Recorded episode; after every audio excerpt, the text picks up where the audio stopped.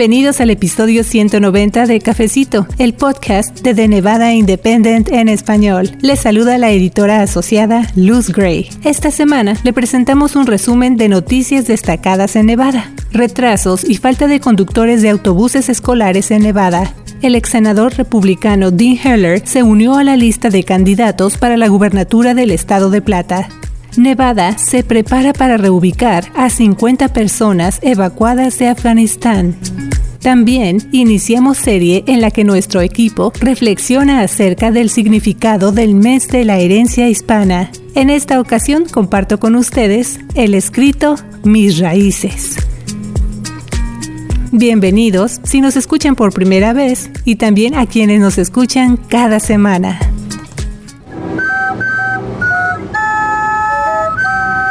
El mes de la herencia hispana es para mí un rayo de luz que destaca una pequeña parte de los otros días del año y de los siglos de legado y contribuciones de los diferentes países que se reconocen del 15 de septiembre al 15 de octubre, para mí no es solo un mes, sino una fiesta de recuerdos que todos los días hacen latir mi corazón con un ritmo especial que a veces lo mismo quiere bailar un buen danzón como en Veracruz, el son de la negra o lo que pidan mis pies. Es recordar el golpe de las botas en el piso, mi sombrero, listones de colores en el pelo, el peso de la florida falda con vuelos que levantaron mis brazos infantiles cuando aprendí esos bailes para el festival de la escuela. Es cerrar los ojos cuando cuando lo quiera y recorrer en la mente la geografía cultural de mi país azteca. Es cocinar buñuelos, pozole, salsa en molcajete o chiles en nogada mientras escucho el guapango de Moncayo que a veces me hace llorar de nostalgia es que como un susurro lleguen a mis oídos las palabras de mi madre y mi abuela para recordarme sus secretos de cocina y que toda mi casa se impregne con los aromas de sus platillos.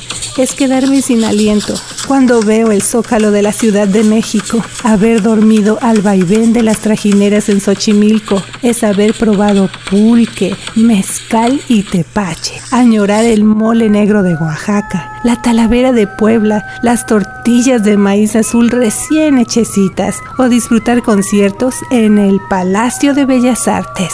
Es el místico olor de copal, el Día de los Muertos, los pétalos de cempasúchil, las piñatas de mi infancia es disfrutar la diversidad de culturas latinoamericanas y conocerlas más ahora que vivo aquí en los Estados Unidos. Es haber conocido aquí las delicias de las pupusas, arepas, alfajores o un buen ceviche peruano es agradecer el esfuerzo de las manos que cosechan los alimentos que llegan hasta mi mesa.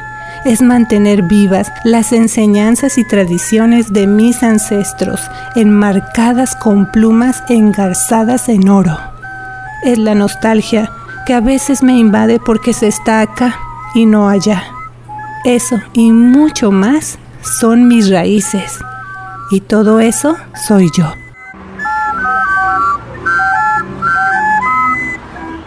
Usted escuchó Mis Raíces. Autora, editora asociada Luz Gray. Y ahora, como le mencioné al principio de este cafecito, a continuación mis colegas Michelle Rindels, Janelle Calderón y una servidora les presentamos un resumen con algunas de las noticias más destacadas esta semana aquí en Nevada. Hola Michelle, ¿cómo estás? Hola Luz, un saludo a nuestros radio escuchas. Estuve muy contenta de saludar a algunos de ustedes este jueves. Así es, a mí también me dio mucho gusto haber tenido la oportunidad de conocer a algunos de nuestros lectores y radioescuchas en persona. Nuestro equipo, la verdad es que agradece de todo corazón a cada persona que nos acompañó este jueves para nuestro foro gratuito de inmigración y también agradecemos a las abogadas Katia Quiroz y Marta Menéndez, al igual que a los patrocinadores y a todos los que nos apoyaron. Así que pues vamos a seguir trabajando Michelle en más eventos. Me habían preguntado de hecho si vamos a hacer más eventos. Yo creo que sí en el futuro vamos a continuar muy de cerca con la comunidad. Pero bueno, si usted no pudo asistir, no se preocupe. Le invitamos a leer un resumen de lo que hablamos con las abogadas y también a ver un video de este foro. Solamente visite nuestro sitio de internet de Nevada Independent en español. También estamos en Facebook, Instagram y Twitter. Así es, Luz. Y ahora vamos directo directamente a la noticia que se dio a conocer este lunes porque tiene mucha trascendencia en el mundo de la política de Nevada, ya que la lista de candidatos a la gubernatura del estado sigue creciendo. Recordemos que el gobernador actual es el demócrata Steve Sissela, quien estará buscando la reelección el próximo año en las elecciones primarias de Nevada. Así que el nombre más reciente que se agrega a esa lista es el de ex senador republicano Dean Heller. Este lunes él lanzó oficialmente una candidatura para gobernador de Nevada. Con ese anuncio, Heller regresa a la esfera política del estado. Heller tiene 61 años, comenzó su carrera en el 1990 como asambleísta estatal, luego durante tres mandatos fue secretario del estado y tuvo dos mandatos en el Congreso antes de ser nombrado para el Senado de los Estados Unidos en 2011, después de que dimitió el entonces senador John Ensign. Así es, y tú seguramente te acuerdas de más datos acerca del ex senador Heller Michelle y vamos a hablar de eso más adelante, pero para que usted se vaya familiarizando con esta nueva candidatura, le comento que Heller es un funcionario que ya cuenta con décadas de trayectoria, él ya había buscado de hecho una campaña de reelección para su puesto de senador, eso fue en las elecciones de 2018, pero él perdió la contienda frente a la hoy senadora demócrata Jackie Rosen.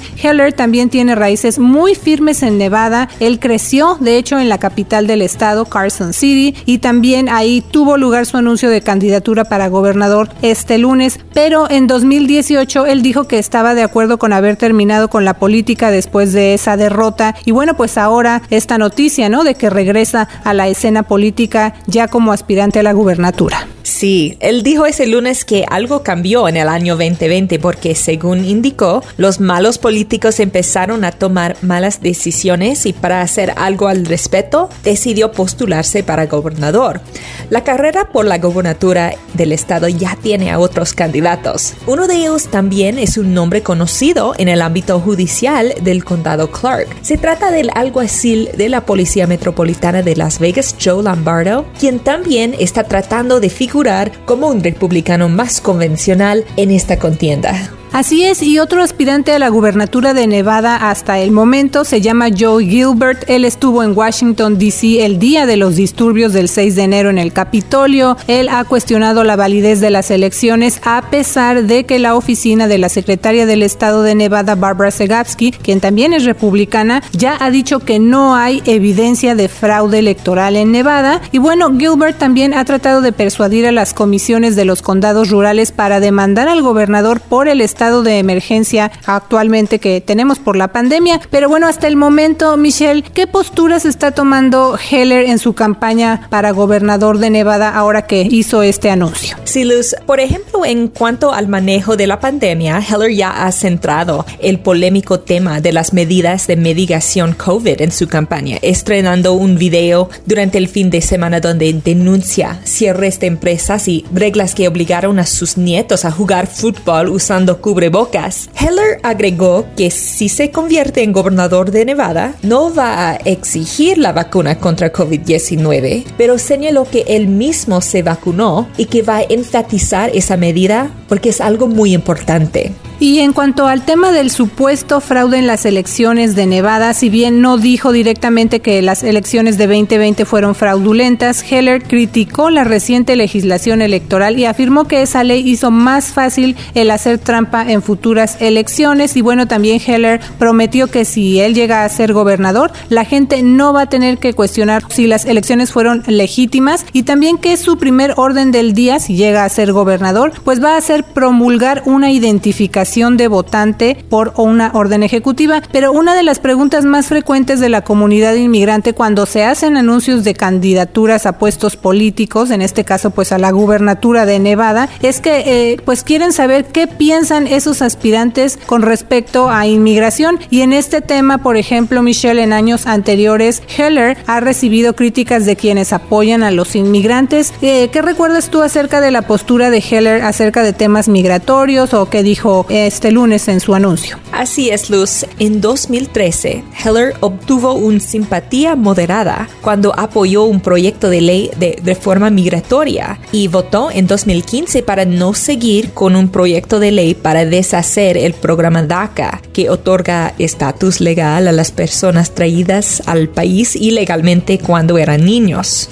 Y bueno, otro tema que también causó mucha polémica para él por sus contradicciones fue el tema del cuidado de la salud, porque Heller votó para apoyar una eliminación mínima de la ley de cuidado de salud asequible que conocemos popularmente como Obamacare, pero también celebró una conferencia de prensa con el entonces gobernador Brian Sandoval, eso fue en 2017, y bueno, ahí Heller dijo que no podía apoyar un proyecto de ley que quitaría el seguro a decenas de millones de estadounidenses. Así es. Esos cambios de postura le costaron críticas después de una campaña de 2018 en la que se burlaron de él por sus posiciones políticas fluidas y fue en ese año cuando Heller perdió por un margen muy cerrado la elección para el Senado ante la demócrata Jackie Rosen. Y otro tema que también causó polémica fue un tropiezo político en la era de Donald Trump, ya que Heller no reconoció haber votado por él sino hasta nueve meses después de las elecciones de 2016. Bueno, pues así que hasta este momento este es el panorama en la carrera por la gubernatura de Nevada, pero recuerde usted que nuestro estado tendrá elecciones primarias el próximo año y la contienda que más va a dar de qué hablar por su importancia es para ver quién va a ser el gobernador. Es un cargo con muchos retos, como los que ha enfrentado el actual gobernador Steve Sisolak, que incluyen, por ejemplo, su manejo de la pandemia y las consecuencias de esa administración,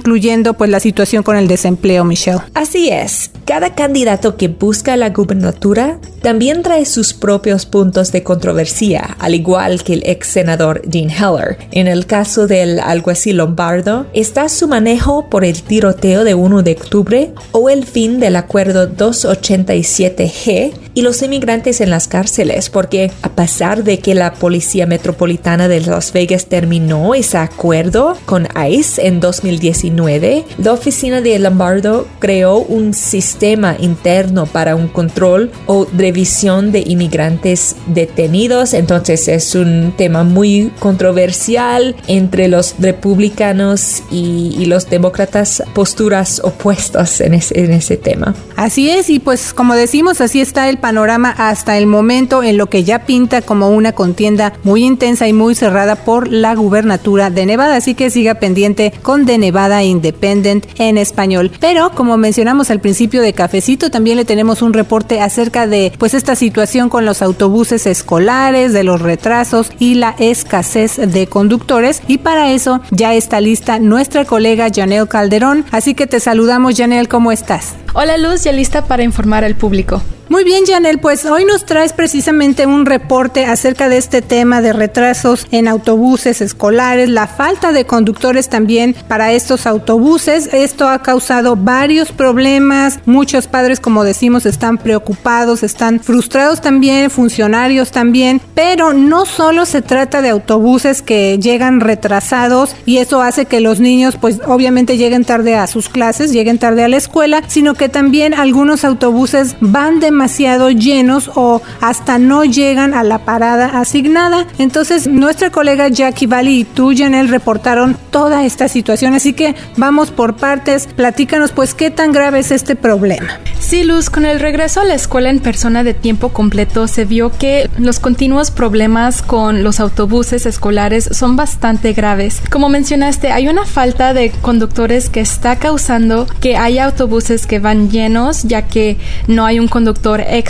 si una parada necesita un segundo bus y eso causa que los niños se queden ahí esperando. También hemos visto que los retrasos de autobuses no solo son de 15 minutos, sino hasta más de una hora. Entonces a veces no llegan los autobuses escolares y dejan a los niños ahí esperando mientras los padres piensan que sus niños ya están en la escuela. Entonces esto es muy preocupante porque hay padres que están trabajando y no saben dónde están sus hijos. Oye Janel, y de acuerdo con lo que reportaron nuestra colega Jackie Valley y tú, ¿esto es un problema solo aquí en el condado Clark? No, este problema se está registrando en todo el estado, también en todo el país, Luz. Hasta hay falta de conductores de autobuses escolares en todo el país. Eso se debe a varias razones, como el horario que tienen, incluyendo que trabajan por solo nueve meses, el salario o simplemente porque hay más conductores que se jubilan a que los que están contratando. Para que el público tenga un panorama más amplio, por ejemplo, el Distrito Escolar del Condado Clark le hace falta 237 conductores. Están cortos por un 15% de su capacidad completa, que es de 1.570 conductores, que cubriría todos los eventos de las escuelas como deportes. En el caso del Distrito Escolar del Condado Washoe, ahí le hacen falta 50 conductores y si necesitan 303 para tener una fuerza laboral completa, sería un 16.5% que hace falta. Esos porcentajes no parecen grandes, pero han afectado bastante. Sí, me imagino, y como lo están reportando, pues así es. Pero, por ejemplo, ¿qué nos puedes informar acerca de los problemas que están pasando algunas familias con los retrasos de autobuses escolares? Sí, tuve la oportunidad de platicar con dos mamás. Una de ellas se llama Ana Rosa Delgado. Ella vive en Las Vegas y tiene dos niños de primaria que toman el autobús. Ella me dijo que en las mañanas el, el bus no se retrasa tanto, pero en las tardes sus niños se quedan esperando en la escuela y ha habido veces que llegan a la casa hasta después de las 5 de la tarde. Otra mamá con la que hablé, de hecho, es muy activa en la comunidad. Ella se llama Rebeca García y es presidenta de uh, Nevada PTA, la Asociación de Padres y Maestros. Ella me comentó que de sus tres hijos, el autobús de su hijo que va en la secundaria es el que tiene más problemas. La señora García me indicó que el autobús va demasiado lleno o se ha retrasado hasta más de una hora, entonces eso provoca que su hijo llegue tarde a la escuela y que se pierda parte de la clase varias veces a la semana. La señora García me dijo que por todo eso le preocupa que la educación de su hijo se vea afectada, ya que él llega a la escuela cuando ya ha pasado cerca de media hora desde que el maestro empezó, la clase. Aunque los maestros pueden cooperar, también sabemos que los salones tienen demasiados niños. La señora García también calcula que el autobús de su hijo llegaba tarde aproximadamente 40% del tiempo durante el primer mes de clases y según, según la directora de transporte del Distrito Escolar del Condado Clark, Jennifer Bovis, la tasa de puntualidad de los autobuses de este distrito es de casi 88%, aunque ha alcanzado el 93% en algunos días. Se considera que el autobús está a tiempo si llega entre uh, 15 minutos de, de la hora asignada pues sí hay una gran diferencia de llegar 15 minutos de su hora asignada a llegar casi una hora después o de plano no llegar como ustedes nos han reportado en esta nota. Pero de hecho también quisiera hablar de que hay una aplicación y los padres deben saber o le vamos a contar un poco más. Esta aplicación se llama Onboard y ellos lo pueden descargar y esa aplicación usa información de un localizador que se le dice GPS para mostrar la ubicación de los autobuses. Ahora sí que el recorrido, por dónde están pasando, por dónde van pero hay situaciones que la aplicación enseña que el autobús ya pasó y dejó a los niños en la escuela, pero como mencionaste al principio, en el autobús a veces va muy lleno y ha tenido que dejar ahí a los niños pues esperando en la parada, ¿no? Entonces, ¿qué están haciendo los distritos escolares para aliviar todos estos problemas? Sí, Luz, con esa situación entonces los padres piensan que su niño estuvo en el bus, pero tal vez en realidad no alcanzó lugar. Entonces, para animar a que más personas soliciten como conductores uh, de autobús escolares, algunos distritos están ofreciendo incentivos en efectivo. Por ejemplo, los distritos de los condados Lyon y Elko en el norte de Nevada han anunciado bonos de 5 mil y 3 mil dólares para esos posibles conductores de autobuses. El distrito escolar de Washoe también anunció incentivos en efectivo para conductores de autobuses nuevos y existentes durante el verano. Y Janel, ¿qué pasa con el distrito escolar del condado Clark? Ese distrito no ha seguido la, la, estrategia de Lion en Elko, al menos todavía no. Aparte de los incentivos en efectivo, Scott Lee, el director de transporte escolar del distrito de la área de Reno, nos dijo que el distrito escolar de Washoe quiere empezar a implementar lo que se llama como re recorridos dobles o sea, usar un autobús para que pase por un primer grupo de estudiantes, dejarlos en la escuela y luego regresar a la parada y recoger el segundo grupo de estudiantes.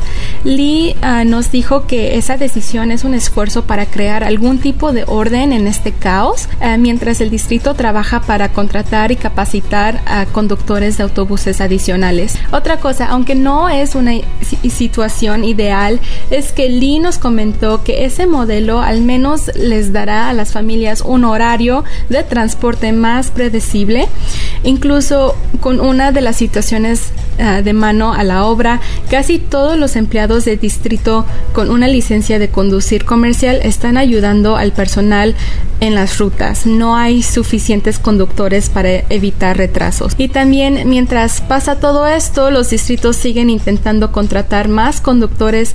En el condado Washoe, Lee dijo que las solicitudes para puestos de conductores de autobús han aumentado, pero no está seguro de si eso se debe a los esfuerzos publicitarios o de los incentivos financieros. Tal vez es muy pronto para ellos para tener un mejor sentido de si ha habido respuesta debido a estas dos situaciones. Y ahora, Janel, eh, pues, ¿qué están haciendo otros estados para aliviar la demanda de autobuses? Porque nos decías al principio que desde luego esta no es una situación que nada más está pasando en Nevada, ¿no? Sí, de hecho en Massachusetts el gobernador Charlie Baker pidió a la Guardia Nacional que ayude a transportar a los estudiantes a la escuela. Entonces 250 miembros la Guardia Nacional tendrán que administrar su licencia de conducir vehículos grandes como autobuses y podrán ah, suplementar la fuerza de conductores escolares.